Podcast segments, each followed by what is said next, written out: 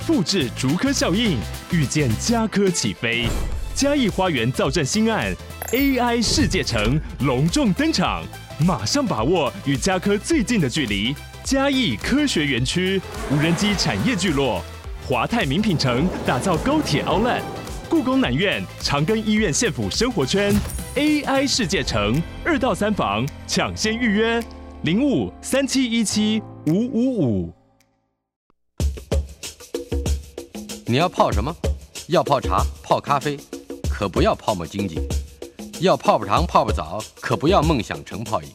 要泡菜、泡饭、泡妞、泡书本，就不要政治人物跟咱们穷泡蘑菇。不管泡什么，张大春和你一起泡新闻。台北 FM 九八点一 News 九八九八新闻台。今天是孙伟新谈天，国立在台湾大学物理系及天文物理研究所的教授孙伟新先生，《科学人》杂志总编辑，在我们的现场。哎呃，大春兄好，我们各位听众朋友大家好。我嗯你要提醒我说，咱们是今年是最后一次了啊，对啊，是不是？呃啊？啊，对对对，还是很努我力们的。讲今年好年像还是嗯讲农历年？啊，农历年前吧，农历年前，今年好像缺席的次数很少啊，是远，端的而次且数很少你。来来现场的这个特别多， Yeah，嗯这个我觉得盛情可感。好吧，这就朋友的 道义吧。嘿嘿嘿， 总编辑，呃，我们今天还是照例介绍一下《科学人》最新一期总编辑的话，是吧？嗯嗯，这是这是第几期了？二月号264 2月号这一期期，对。不过大春兄啊，我们作为总编辑，总是要提醒我们的读者，有机会就买一本纸本，因为纸本存在的价值是什么？嗯封面上又有一个你可以摸的东西了。这一期的主题文章呢，有两三篇提到的就是葡萄酒的葡萄溯源，也是就是当年酿葡萄酒什么时候开始的，什么地方长出来的葡萄，到底是食用的呢，还是酿制的呢？所以讲这个葡萄过去分子化学的故事。所以呢，封面摸起来一一排一排的横列啊，不知道的人 以为是封面不光滑，知道嗯人就知道这是葡萄上面的基因图谱的解密。嗯 ATGC 的四个碱基，DNA 上面的 ATGC 是按照葡萄上面的正确的碱基排列出来的。所以你手摸到，如果你具备这方面生命科学的知识的话，手摸到了《科学人》杂志的封面，嘴里面就会浮出葡萄酒的味道来哎你了不要骗我， 不可能的事。我就觉得这是我们那个 啊，《科学人》杂志编辑部的年轻小朋友们又一个新的创意，让大家把 AT 至少大家认得这四个碱基啊，碱就是酸碱的碱，基嗯 就是基隆的基，是四四个碱基就是构成那个核酸跟呃去氧核糖核酸的几个重要的部分啊，ATGC。嗯那大家的 ATGC 对大家的那个基因的图谱呢，都是 ATGC 的不同排列形成的不同基因的，是所以呢，这是另外一个有趣的封面。总编辑的话，稍稍简短的介绍一下。 Yeah，呃，因为他讲的是葡萄酒，所以呢，我就从今宵酒醒何处开始说起啦。我们在博物馆曾经做过一个酒测实验，大春兄，我好像在节目里提到过，是不是？嗯，也就是因为前些年，呃，我们酒测的标准降得更严格了，从零点二五降到零点一五，是所以报上老是说啊、姜母鸭、烧酒鸡，你喝一碗、喝一杯你就超标了。当时我为了想知道到底是否如此，学你科做学过嘛实验嘛啊，？就实验，对对对，让科博馆的同仁们自愿报名来参加观众下午五点钟走了以后的科学实验。嗯，那你可以知道，当同仁们来到了这个大厅之中，看到左边是红酒、白酒、啤酒，右边桌上姜母鸭、烧酒鸡，脸上是掩不住的笑意啊。嗯，可是我们做的是神圣的科学实验。 但是那一次呢，我们就从医学跟法律的角度来看这件事情。是医学呢，我们就请了中部医学中心的肝胆肠胃科的主任来来现场讲这个酒精如何进入血液，如何影响人类的生理啊、心理。但是呢，法律这部分我们就请了巡官带了两套酒测仪器来，嗯然后每个参加的同仁，每个人手上有一张表格，你喝了什么酒，什么时候喝的，喝了多少，喝了哪些种类的，然后呢，随时随地去吹气，把你那个血液里面酒精的程度变化了，把它记录下来。嗯哎，我觉得那是很好玩的一个一个科学实验。是那细节我们就不多说了哈、但是我觉得有趣的是，我出去外面科普演讲，只要提到了这一个我们曾经做过的科学实验，哦，每个观众都好有兴趣，问大家要不要知道自己身体对酒精的耐受度，每个人都举手。但是呢，我们这个东西，当时我在科普馆做完这个， 那天晚上做完了以后，大家都是酒酣耳热，耳热我就说，那我们是把这个推广到一般民众去。同事们就说：“馆长千万不可以啊！”嗯，我说：“反正他来的要参加这个实验，要签切结书嘛。你做完实验以后，你出门你也不能开车，不能骑车啊。”他说：“馆长，那走在路上摔一跤也是你的责任呐、嗯嗯，我不知道这种比较保守的心态哈、就让我们有些东西推广不出去。是但不管怎么样，我相信每个人都会希望知道自己酒精耐受度，尤其是科学的那一部分。嗯对，但是我在这个写总编辑的话里面，大春兄是我们的文学大家，我在里面班门弄斧啊，就写到了我们文学诗词里面提到的酒的各种各样方方面面，就发我觉看你写的很完整啊，在你面前的是， 呃，关公面前耍大刀了，不好意思了啊。但是我只是觉得，为什么嗯酒可以用在人情绪的每一个不同层面，尤其是对立面都可以用，哀伤要酒，嗯欢乐要酒，相聚要酒，分离也要酒。嗯你是游乐要酒，你上战场打仗也要酒。为什么酒的用途是如此广泛？大春兄，您觉得呢？它可以为明明没有出现的情感提供各种借 口，呃表示我有这个情感。 哎所以它可以暂时性的脱离自我呃发挥狂我放觉得的最主要的是它是个很好的掩体。啊、呃再再再怎么样，呃我我喝了酒了嘛，嗯嗯，是很多不不算话了嘛，是吧？啊，怪不得我自己了，对了，自己或也者能够说原谅自己或者说，了，哎呀，这个情感还没到那个份儿上，就要不离别，可是没有什么离情别绪，喝一点酒激化一下。嗯嗯，总之，它是让自己的某一些情感表达变得更更加成，而不要忘了这里面就会有虚情假意的成 分。你说你喝的酒受酒精的影响之下，还能够虚情假意吗？大春兄，你还真的厉害你了。还真以为酒后吐真言吗？酒后吐的都是撑起来的话，哎 不不过是我真的听话。听过一句话，说古我们的家大人说的，嗯，酒是越喝越厚，赌是越赌越薄，是。是这样子一回事啊。所以，在大家是就希望说，借着这个，让孩子们不要把家产当 尽了。不过大真兄，我都很好奇啊，因为嗯你觉得有人真的会喝醉吗？说喝醉是一种掩饰吗？喝断片的只是一种骗人的伎俩吗？不，断片当然是真的。哦、o 嗯 k 你没有喝断片过，没有， 那你的人生的确有很多经验还没有开展开过。 我必须要说，我们在小金门、大金门服役的时候，那个时候就是高粱酒啊，嗯，尤其是逢年过节的时候，弟兄拿的那个五百 CC 的杯子，倒半杯高粱，上面兑半杯千仙草茶，就是一口喝啊。尤其是弟兄过来跟军官喝酒，你不能不喝啊！几杯下肚以后，你唯一能听到的声音就是自己的心跳的声音了。是然后乖乖回到坑道里面的碉堡里面躺床上， 你只只剩下喘气跟心跳的两个功能了。是，嗯，啊呃，离开那个坑道 吧，我们先我要们回到科学啊。哎，金属裂缝自行愈 合。哎，我觉得这个好精彩，也很就是厉害嗯对这个对，科学家会发现啊，固态金属，如果你外部有压力，它本身如果有裂缝，或者外部压力造成的裂缝，嗯持续给它压力，或者是说本身已经有了裂缝，金属疲劳了，但给它一些压力以后呢，哎它不会说裂得越来越厉害，反而它会合在一起，重新自我愈合。嗯，但目前科学家在两种金属上发现这样的现象，就是它不需要另外去修补，或者是拿上什么材料把它粘着。对对它对对自它自对，己够足够接近的情况之下，给予压力，嗯它它就恢复了。嗯大春兄您说的挺好，就是我们初中的时候有一门课叫电子工啊，嗯，不是可以买一你要堆电焊嘛？哎，对对对对，拿来电阻电容器啊什么，对我这特别喜欢啊，拿着焊锡，拿着电容那个电烙铁去去焊它。嗯那金属它自己能够自我焊接，它在两个元素上，铜跟铂，铂就是那白金呐、嗯，找到这个现象了。但是是如果像钢这类的，已经到了已经是化合物合金就很难说了啊。嗯但是我特别有感觉是什么？我一直以为这种现象自我修复的能力只有在动物身上会出现的。哦，不是，在电影里面也会出现。对对对， Total Recall 你没看过吗？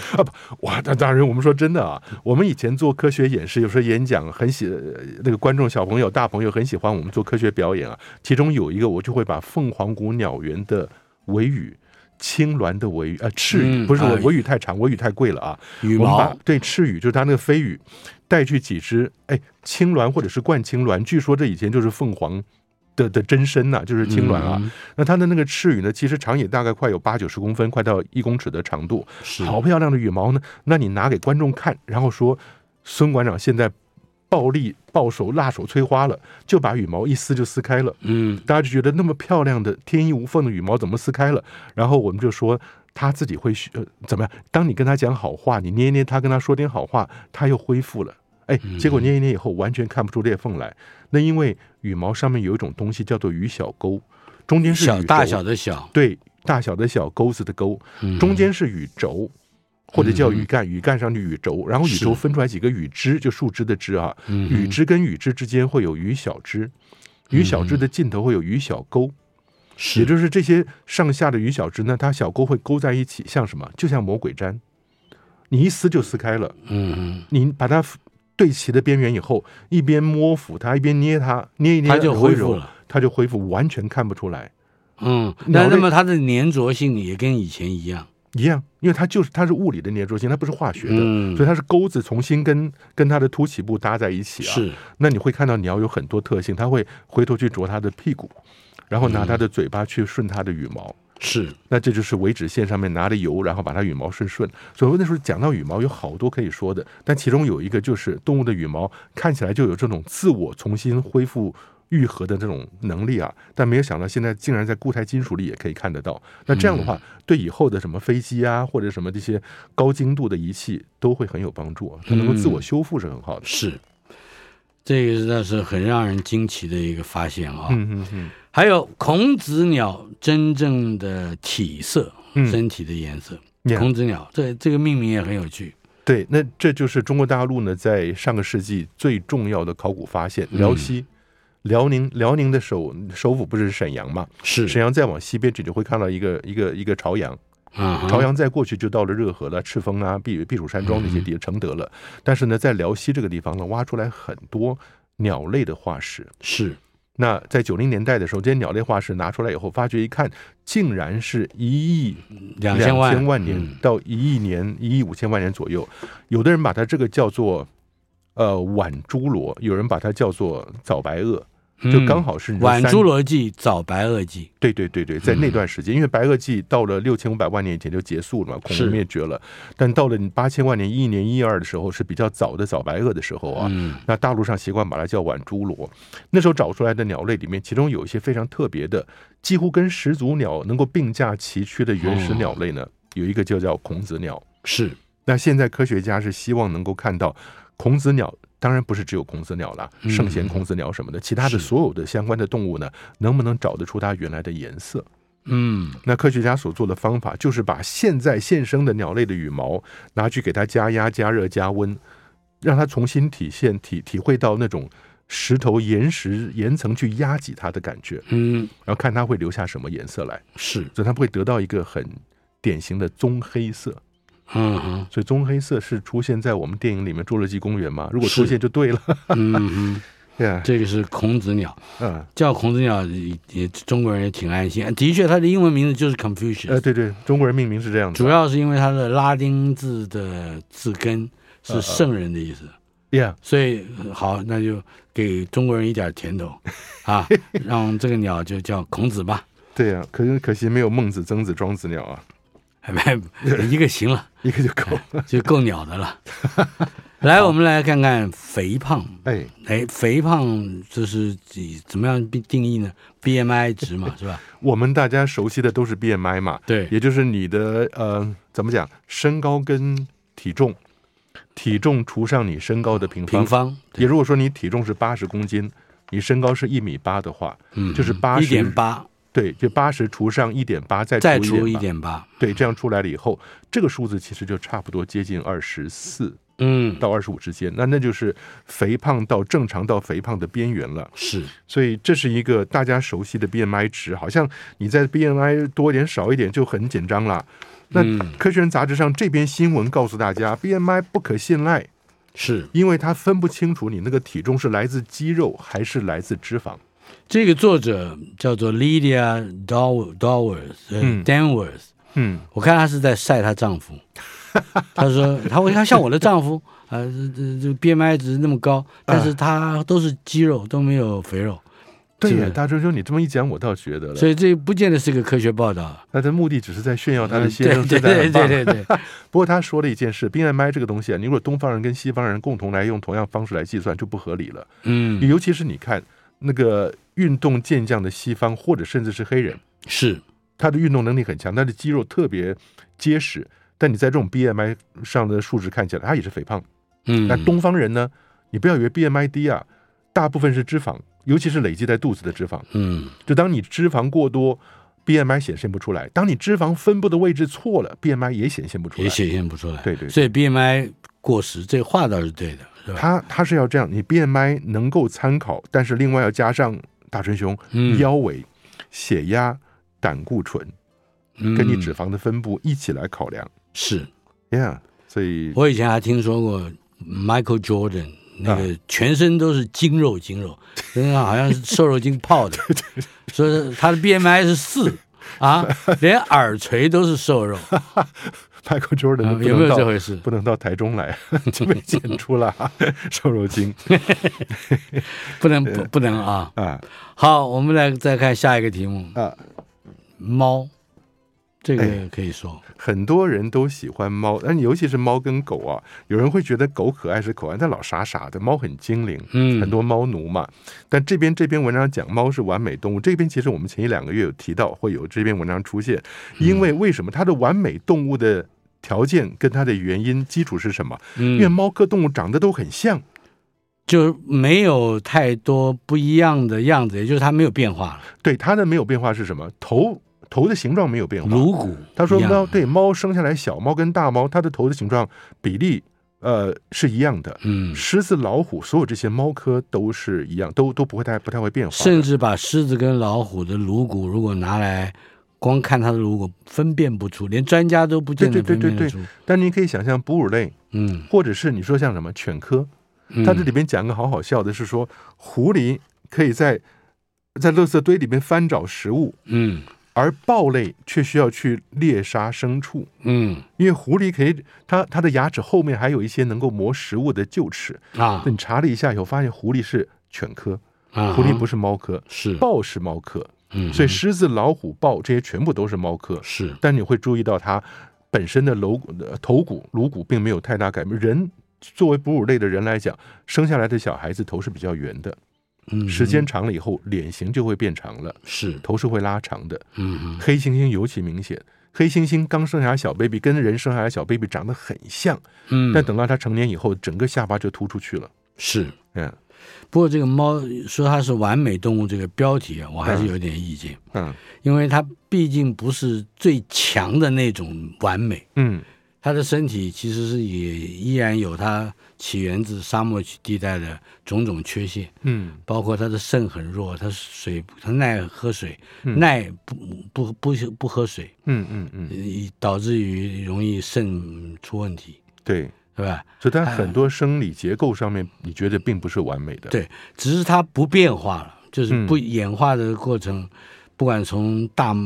大的猫科动物到小的猫科动物，这中间经历了多久时间，它不没有什么太大的差异性。对它，而且它的猎食方式啊，跟这些都是维持相同的。嗯所以科学家就拿这一点作为它是完美，那是一个这是一个有趣的问答图啊！你大家如果是真找这本杂志看一下，这个问答是说别的动物呢吃的风东西很多，嗯为什么？因为它们实在是找不到单一的食物，老老实实的吃啊。嗯那你说为什么是说其他的动物不完美？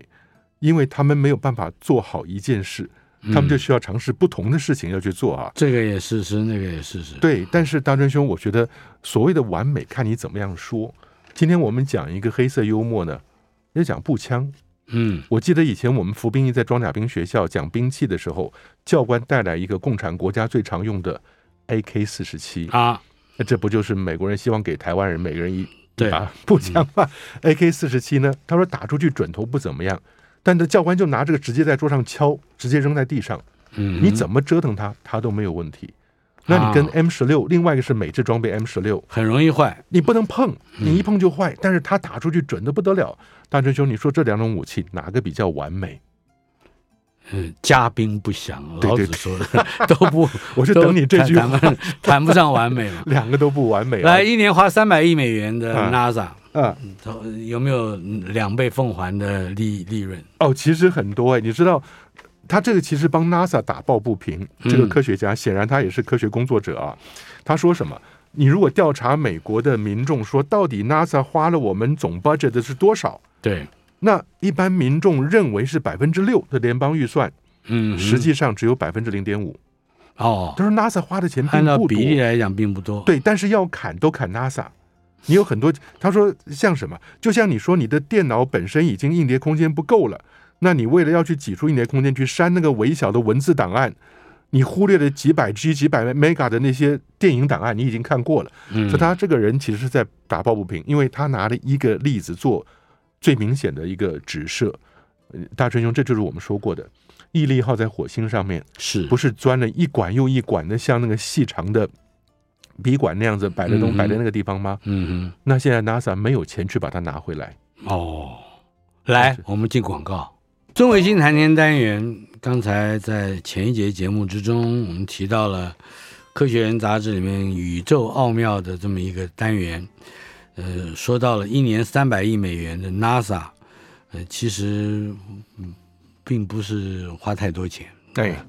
对，这篇文章呢来自美国的一位天文学家北莱特啊，嗯他是科学传播者。他这篇写的文章呢，当然是站在 NASA 的立场，希望大家能够支持，国会能够支持。他的说法是说，国会现在要砍的是那个火星的，它叫 MSR（Mars Sample Return），就把火星表面的表土捡回来。因为毅力号所降落的地方是古代火星的湖泊，嗯那边是湖的话，就非常有可能至少有原始生命存在。那现在有原始生命的化石存在，嗯那你已经钻了那么多管，都留在那个地方，难道你要等着中国把火星登陆艇送上去帮你取回来吗？当然，那也是一个选择。如果美国决定跟中国合作的话，我做前半段，我那个毅力号装了一管一管的那个火星的那泥土摆在那个地方，然后中国呢，你再派火派派船过去把它捡回来啊。那不不论是 Biden 或者是 Trump 都会说 over my dead body，我可以理解，但是你知道现在最、最难堪的是什么？嗯在美国，二零一三年到二零二二年这样，他们叫一个呃 decadal plan 或者 decadal plan 啊，一个十年的计划，每十年会研究讨论了以后呢，决定下个十年重要的是什么啊？哎这个 decadal plan，他说最优先的旗舰任务就是到火星上面把毅力号所收集的这几十个管子把它带回来，四十个管子啊，带回来，但是现在没有钱。因为钱被砍掉了，嗯所以呢，这个天文学家就在这个地方要求 NASA 说：“你不要想说加个十万、百万的，你就干脆一笔把它加到头以后啊，整个把这个东西带回来，可以瞬间让美国在研究火星的上面这个任务得到领先的地位。”那他讲话还是很直接啊，他就说：“哎，他说他 NASA 的预算增加一倍，不会对美国的年度支出造成影响，因为它原只占百分之零点五嘛。”是那然后他说，我也直接批评大而无当、用处不大的太空发射系统，记不记得 SLS？我们讲了好多遍，波音他们是在做的。他说，如果能减少这种政治分赃式的立法， 哎，嗯直接很直接啊，讲话很直白啊。但如果说你可以把那个东西拿回来，你在火星研究上就站在一个绝顶的领先地位了。所以他是说，你不要想的是说增加一点钱，大家都吃不饱饿不死啊。目前呢，去年美国共和党领导的众议院提议削减 NASA budget 百分之二十二，嗯那不但没有了火星任务的样品取回的 MSR 的任务啊，更终止了登月计划，阿提米斯也不要去了，还要裁减四千人。所以我不知哇道哦美国这种两党政治搞到后来是不是讨价还价到了一个非常极端悬殊的地步？我想相信不只是美国，嗯，这个民主政治在数人头这件事情上，所无能为力而又必须依赖它解决的这样的一个形式，嗯，呃在全世界各地都越来越明显。台湾也是啊，啊对， 好了，好，这个 NASA 的问题过了，我们来看看日本的 Slim 居然传回了嗯好消息。对对对，恢复供电，而嗯且开始投入科学运作。我们在上一次节目里面还替他觉得惋惜，是吧？对，但是他现在终于等到了，过了呃一个多礼拜挨过来十了天左右啊，等到太阳换到了另外一个位置，嗯，太阳在天上过去要十四天嘛，换到了另外一边以后，终于照到太阳能板了，重新充电以后，它现在可以跟已经四脚朝天翻过身来的这个 Slim 啊嗯，产生联系了。是，你看，它这个时候就看得到传回来的画面，虽然说这个画面还不是很清楚，可是你就知道它已经能够开始运作，也是一件好事了。嗯哼，那至少你可以看到，我们在如果大家上网站去看的话，你会会发觉呢，Slim 在降落的过程中会丢出两个小小的漫游车来，嗯，那就自己用弹性可以让它在在月球表面可以跳着跑的哈。是那但其中有一个 Left Two 漫游车呢，拍摄了它这个 Slim 本身的影像，你就看得到这 Slim 是四脚朝天的嗯是，头在底下顶在地上了，嗯所以觉得这也是很有这趣的个我们事叫情做拿大顶 啊，就是倒立，是吧？好好吧，对，倒立还 还可以滚大缸的，嗯 是不是？但是呢，至少这个 Slim 两个，第一个它重新恢复运作了，第二个它的目标着陆点，它真正着陆点呢跟目标相隔了五十五公尺，嗯所以，做到了它的百米之内的是降落了。这已经非常了不起了。 Yeah Yeah，我觉得这就是它的技术，如果它真的拿出来世界各国分享的话，嗯以后。大家的飞船降落在月球上，大真兄的别墅前面就可以准确的落在那个地方了。嗯，先别提我的别墅，但是嗯至少 JAS JAXA 这个的这项科技，可以在未来成为探索越极丘越极地区丘陵的一个强大的工具。嗯，嗯但是它能不能翻过身来 呢？啊，我不，他可能不是在翻身了，嗯因为你现在翻身，你不知道你会造成什么样的新的问题，是，所以他就目前这样子，至少瞬你间待着。吧啊。对电影，呃，你的电力能够用，大春兄啊，我们自己的电力不是也是一样吗？嗯你把那荧幕摆在那个地方，你横过来它就转九十度，横竖过去对转九十度，所以你反过来拍，只要转一百八十度，它还是正向的嘛。最后到播出的时候再把它反过来。 哎，对对对对对。然后更有趣的是，他现在已经开始做科学研究了，尤其是他这个 Slim 降落周遭的石头，他就选美国人。你记不记得我们讲一九九七年？美国那个太空船探索者号、拓荒者号落下去了以后啊是，小车子开出来，周边所有的石头全部用卡通人物来命名。嗯最大的一块叫 Yogi Bear， ，Yugi 呗，对，瑜伽熊嘛嗯嗯，那就跑去那边一个一个卡通人物。日本用什么东西来命名？啊哈啊你，可以知道秋田、是，贵宾、嗯哼圣伯纳，还有一个大家最喜欢、台湾最多的柴犬，啊，所以它总共有六块岩石，还有是米格鲁，米格鲁也在那个地方，还有斗牛犬啊。嗯所以日本人把周边几个大石头呢，都用狗的名字命名了。呃，譬如说，今天我们要研究的是秋田，明天我们要研究的是贵宾，嗯这样来的，所以蛮好玩的。是斗牛还有哎，斗牛嗯，斗牛，斗对牛，。嗯，好的，接下来是台湾首次的登月计划也出炉了，是吧？嗯，它其实这样，中央大学终于，我们上个节目里面不是提到了成功大学，它传嗯回了一张照片，哎，照片背景就是我们的地球啊，显然它那个卫星是在轨道里面成功了啊。然后呢，那个照片的前景看得到 NCKU 几个字嗯啊，我觉得那个就是非常值得骄傲，可以摆在学校里面的网站上面头头版头条了啊。是，那中央大学呢，现在也准备，因为跟日本的民间公司那个 iSpace 合作，把一个生态宫的辐射探测仪放到了日本的船上面，在今年的年底之前，第四季呢会升空往月球去。深太空辐射探测仪它的探测些什么东西？它主要就是希望啊，因为我们上次在在譬如说第三次那个太空计划的审查会里面，我们也是建议是说，你要让大家体会到登月的趣味。那你又要谈到登月有很多种事情，一个是你无人的去，另外是有人的去。那有人的去呢，这些人在地球到月球之间所受到的辐射，到底强度是多少？你如果先送个仪器过去，帮忙记录在不同波段会有多强烈的太空辐射，嗯平均来看，因为它辐射也会变的，所以你这种呃测量越多越好。那中央大学所设计的一个小东西，就是测量了辐射，呃，人如果人从地球到月球去，所接受到路中接受到的辐射，记录在那个仪器上面送回来。但这是日本人要送去登月的东西。啊，那显然说，中央大学它的目的是摆在途中做测量。这个深太空。一般是定义了吗？说距太距距离哦地球两千公里以上离，开地球两千公里以上就叫深太空。一般讲，我们两千公里之内是我们地球的，有人把近太空了。啊，这叫我们的近太空。那我们常常讲说，在地球周遭的轨道，近太空的轨道就是从两百到两千，嗯一般我们常看到是五六百、四五百。无论是国际太空站也好，无论太空梭啊，或者是星链卫星也好，都大概四百到六百、七百左右嘛。是那地球同步卫星轨道那就远了，那是三万六千公里。嗯那所以你可以看到，两千公里其实离地球还是相当近的。很近很近啊，对，但你超出两千公里以外，因为那就不是说你要回到地球上或者绕地球转了，嗯所以出去外面的、出去的那就叫深太空 （deep space）。是这字是天文学跟太空里面已经有常定义的了。嗯对对对，它也生态两空，百到两千公里，呃，对，这是我们近太空，呃近太空，大家大概是这然后样，两百啊到千两以千，上两千以上就叫就是 deep space 了。深太空。对，near space 我们就是两千公里之内，嗯近太空。好的，嗯呃，美国登月任务挫败，嗯，小心要被超车，这不跟我们刚才提到的科学人的文章，嗯、有一点像，有点像，但是 不能输中国。它现在就只能是不能输中国。以前中国是不能输印度，现在是美国说不能输输中国啊。嗯那为什么挫败呢？我们不是前两集节目刚说过 Paragram ，Paragram 对有有准号，对有准不但没去月球，而是栽在地球大气层里烧掉了。嗯那另外一个，我们讲说美国本来要恢复民族光荣的是什么？Artemis One 是拖了好久，就是被那个火箭系统耽搁 SLS 耽搁的啊。是那终于在二零二二年十一月发射，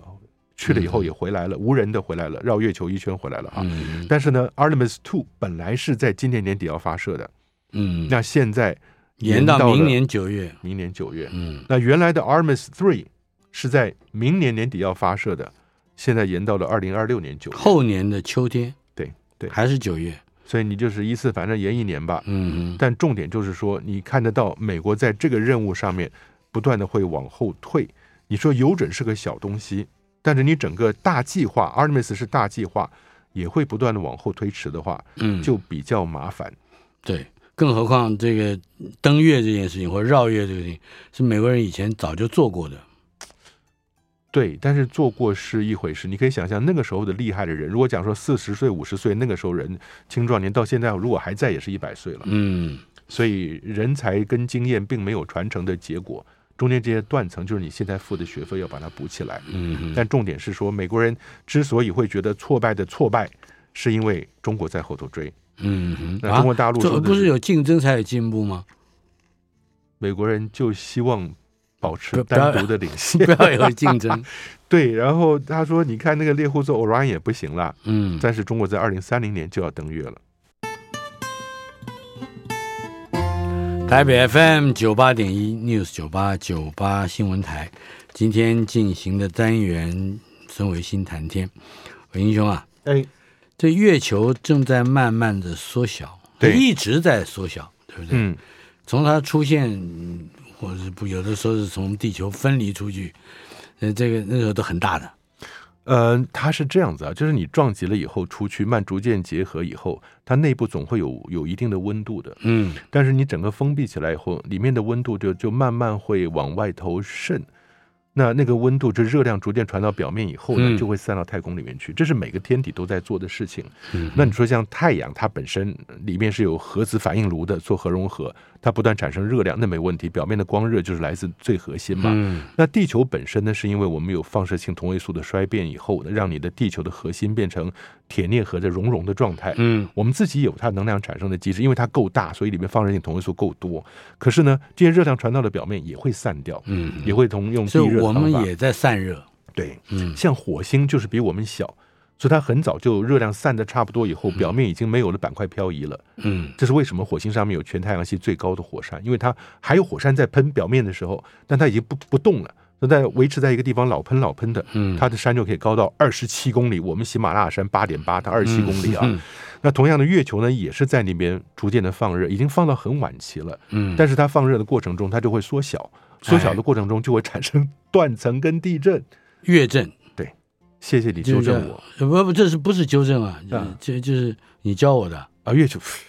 月球的地震月月球的月月好月讲月震很别扭啊，啊，对我们我们讲新月，嗯，呃，金星，哎，大专你这要怎么说？对啊，我因们为月金星牙若发生地地震，那就叫金震，嗯，对。但是呢，如果说我们现在讲月亮，美丽的月亮，我们叫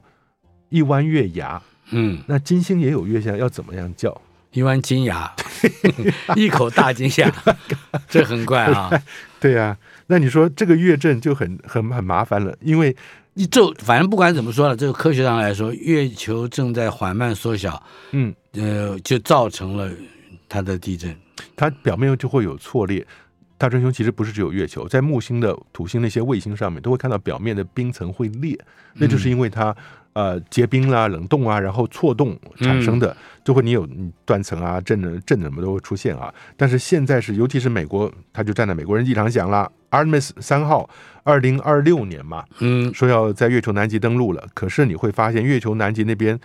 美国科学家发现有断层了。